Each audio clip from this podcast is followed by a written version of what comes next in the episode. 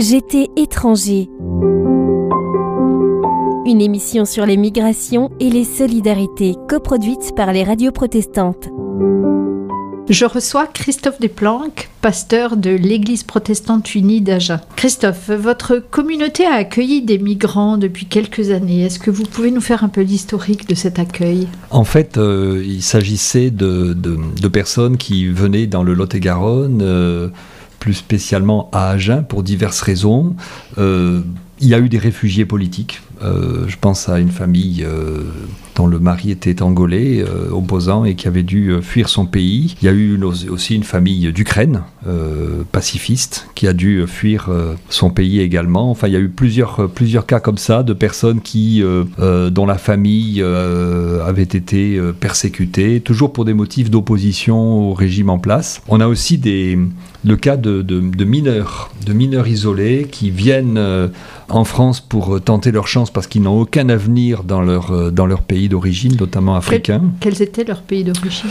Congo, euh, Centrafrique, euh, Gabon, euh, mhm. Cameroun, voilà. Il y a aussi, on a aussi beaucoup de malgaches, voilà.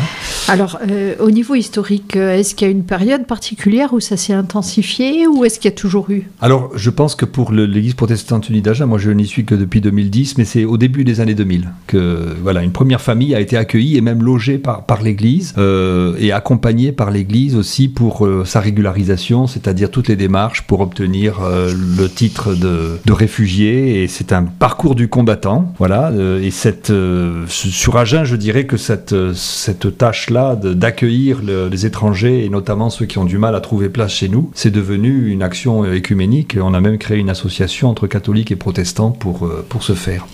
Alors, ce qui est intéressant sur Agen, c'est ce qui, ce qui ne s'est pas passé dans d'autres villes comme la métropole parisienne, où des, étrangers, en arrivant à Paris, eh ils rejoignent une église où il n'y a que des gens de leur nationalité. Donc à Paris, vous avez des églises euh, congolaises, chinoises, coréennes, euh, camerounaises, etc. Euh, à Agen, ils sont pas assez nombreux, je dirais, pour faire église et on n'a pas ce, danger, je dirais, cette dérive communautariste. Nous, on a eu la chance de pouvoir les accueillir et les intégrer parce que dans leur église, dans leur pays d'origine, eh bien, ils appartenaient à une église de la mouvance protestante. Alors, euh, si je comprends bien, il y en a beaucoup de ces étrangers qui viennent d'Afrique ou d'Ukraine, c'est essentiellement ces pays-là. Est-ce que vous pouvez me dire combien vous avez d'étrangers migrants aujourd'hui dans votre communauté? Alors, j'ai pas fait le compte en, nombre absolu. Je peux vous dire qu'il y a à peu près 10% des familles qui composent la paroisse, des, foyers protestants connus, 10% hein. qui sont d'origine étrangère, alors majoritairement africains, malgaches, quelques-uns Ukraine, Vietnam, etc. Euh, mais ces 10% représentent en fait 30%, un bon tiers même, des familles réellement engagées dans l'Église. Ah, donc euh, quelque part, vous voulez nous dire que les, étrangers qui arrivent sont plus euh, engagés quelque part que les autochtones C'est absolument flagrant. Et alors ça, c'est encore plus flagrant quand vous voyez un petit peu l'école biblique, c'est-à-dire la catéchèse des 8-12 ans ou le, la catéchèse des adolescents. Là, c'est 90% de l'effectif qui est africain ou malgache. Il y a une pratique, je dirais, euh, euh, un engagement des familles beaucoup plus, beaucoup plus fort euh, dans la communauté, parce que c'est ce qu'ils vivaient dans leur pays d'origine. Oui, oui. Hein Donc, mais Qu'est-ce qui les a orientés vers l'Église protestante unie? Ils faisaient déjà partie de cette communauté là où ils étaient ou comment Qu'est-ce qui les a orientés chez vous? Oui, ils étaient d'origine euh, d'origine protestante, d'une Église protestante ou évangélique euh, en Afrique. Et puis ils ont trouvé dans la dans l'Église euh, protestante à Agen, ils ont y trouvé un lieu euh, je dirais, un lieu d'intégration. Et pas simplement un lieu d'intégration euh, spirituelle, mais un lieu d'intégration, je dirais, euh, sociale aussi. Parce que c'est pas facile d'arriver, surtout quand vous êtes en demande d'asile, réfugié, quand vous n'avez pas de contact ou pas ou peu de famille, c'est pas du tout facile de s'intégrer chez nous. Hein. Bien sûr, et le, à tout point de, vue, je pense. Et le fait de trouver une, une communauté, alors une communauté qui va peut-être, euh, là on passe à un autre aspect, euh, notre Église réformée, elle a un certain style, euh, un certain style de culte, où on privilégie la réflexion, l'écoute. Mm. quand vous allez dans des cultes en Afrique, c'est tout à fait différent. Moi j'ai passé deux ans en Côte d'Ivoire, les cultes n'avaient rien à voir, dans la forme en tout cas. L'expression était beaucoup plus joyeuse, les chants étaient beaucoup plus rythmés, les cultes étaient un lieu d'expérience. Et alors, comment Et- ça se passe pour ces personnes qui arrivent et qui trouvent des cultes complètement différents de ce dont ils ont l'habitude Oui, ou et privilégier davantage la réflexion, etc. Oui. Euh, Comment ils le vivent? Alors, euh, on a eu une, une rencontre il y a trois ans à peu près euh, pour parler de ces sujets-là. Et euh, ils nous ont dit alors un petit peu tout ce qui les, tout ce qui les étonnait, tout ce qui les choquait parfois avec le, euh, des, différences entre leur façon de, vivre le culte et la nôtre. Mais euh, ils se sont pas contentés, je dirais, de, de critiquer ou de dire ah bien chez nous. euh, quelque chose qui m'a beaucoup amusé, c'est que chez nous, le pasteur, c'est quand même quelqu'un à part. Euh, on ne le tutoie pas. c'est quand même quelqu'un de pas de sacré, mais quand même quelqu'un de, de respectable, etc. Mais ils ont dit après, mais après tout, on, on apprécie de voir en toi un frère plutôt qu'un père. C'est-à-dire que bon, par exemple aussi les chants. Alors c'était un Camerounais, je me rappelle, qui m'avait dit, écoute, franchement les chants là, c'est c'est un peu un peu endormi. Mais ils se sont pas contentés de dire vos chants c'est un peu lent, c'est un peu trop un peu trop triste, c'est pas assez joyeux. Il a créé une chorale. Et aujourd'hui, c'est toujours euh, quelqu'un du Cameroun, deux personnes du Cameroun, deux Camerounaises qui animent euh, la chorale euh, pendant le culte. Donc en fait, l'intégration, s'est passée par un accueil du côté, je dirais, des, des- des- des Français, et puis par un engagement et une participation active du côté des Africains. Mhm. Ces Africains ou ces étrangers, euh, y a la grande proportion, euh, c'est des réfugiés. Alors la grande proportion. Réfugiés ces- politiques ou réfugiés économiques. Ou euh, parfois, nous avons des mineurs euh, isolés qui sont venus euh, avec la promesse qu'un passeur leur faisait miroiter de pouvoir s'inscrire dans une école ou dans une faculté en France et de faire des études en France, et qui ont été abandonnés, lâchés par leur passeur. Euh, certains euh, se sont retrouvés à Agen parce qu'on leur avait dit, euh, on, les avait mis dans un train. Tu vas à Agen, là-bas il y a quelqu'un, un contact qui t'attend pour t'inscrire, etc. Et puis une fois arrivé en gare d'Agen, personne ne les attendait.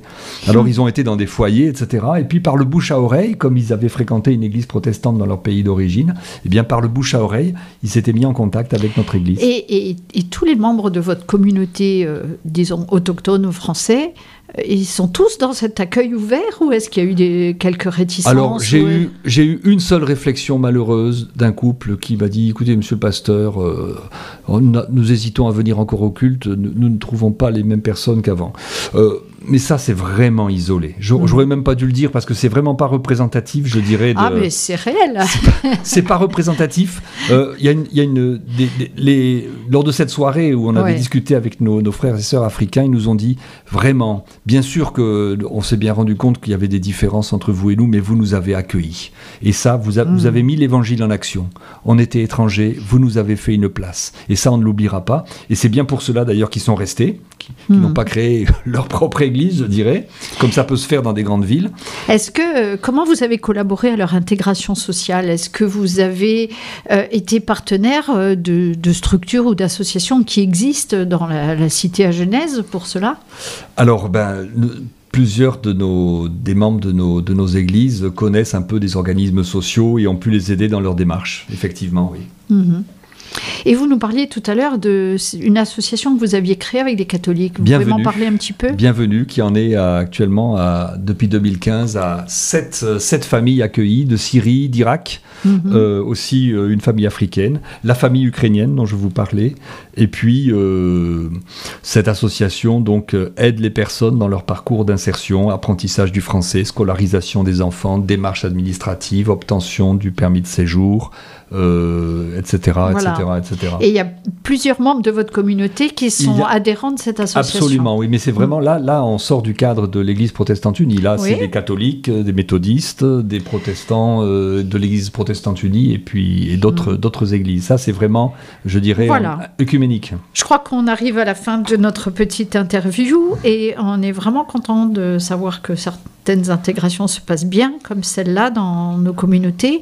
Est-ce que vous auriez tiré des leçons particulières ou des conseils à donner en conclusion? Alors, pas de conseils à donner, mais simplement une chose, une, une promesse, c'est que, vous savez, il y a un mot que j'aime beaucoup en français, c'est le mot hôte. Quand je suis H-O-T-E. H-O-T-E, quand je suis l'hôte de quelqu'un, ça veut dire à la fois que je reçois quelqu'un ou que je suis accueilli. Ah, et j'aime bien cette, ce double sens parce que euh, finalement, on ne sait pas qui reçoit le plus en recevant l'autre. Moi, je peux dire que c'est nous euh, qui avons le plus reçu de ceux qui venaient d'ailleurs. Et qui ont trouvé accueil euh, chez nous. Ils nous ont apporté énormément. Ils ont renouvelé notre, notre vie d'église et, et nous leur en sommes extrêmement reconnaissants. Ils n'ont plus envie de partir. Et, et nous, on a envie qu'ils restent. Bien écoutez, merci beaucoup Christophe. Jean-Sian Breuil recevait Christophe Desplanques, pasteur de l'église protestante unie, émission produite par la radio Espoir FM à Agen. J'étais étranger. Une émission sur les migrations et les solidarités coproduite par les radios protestantes.